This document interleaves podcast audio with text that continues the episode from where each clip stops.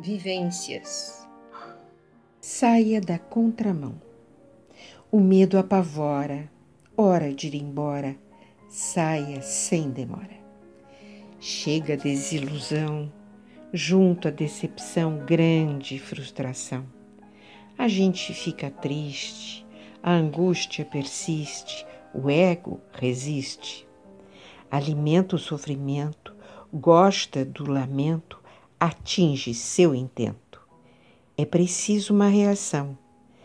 Deixe a contramão. Existe solução. Acorde a confiança. Perceba a bonança. Uma nova aliança.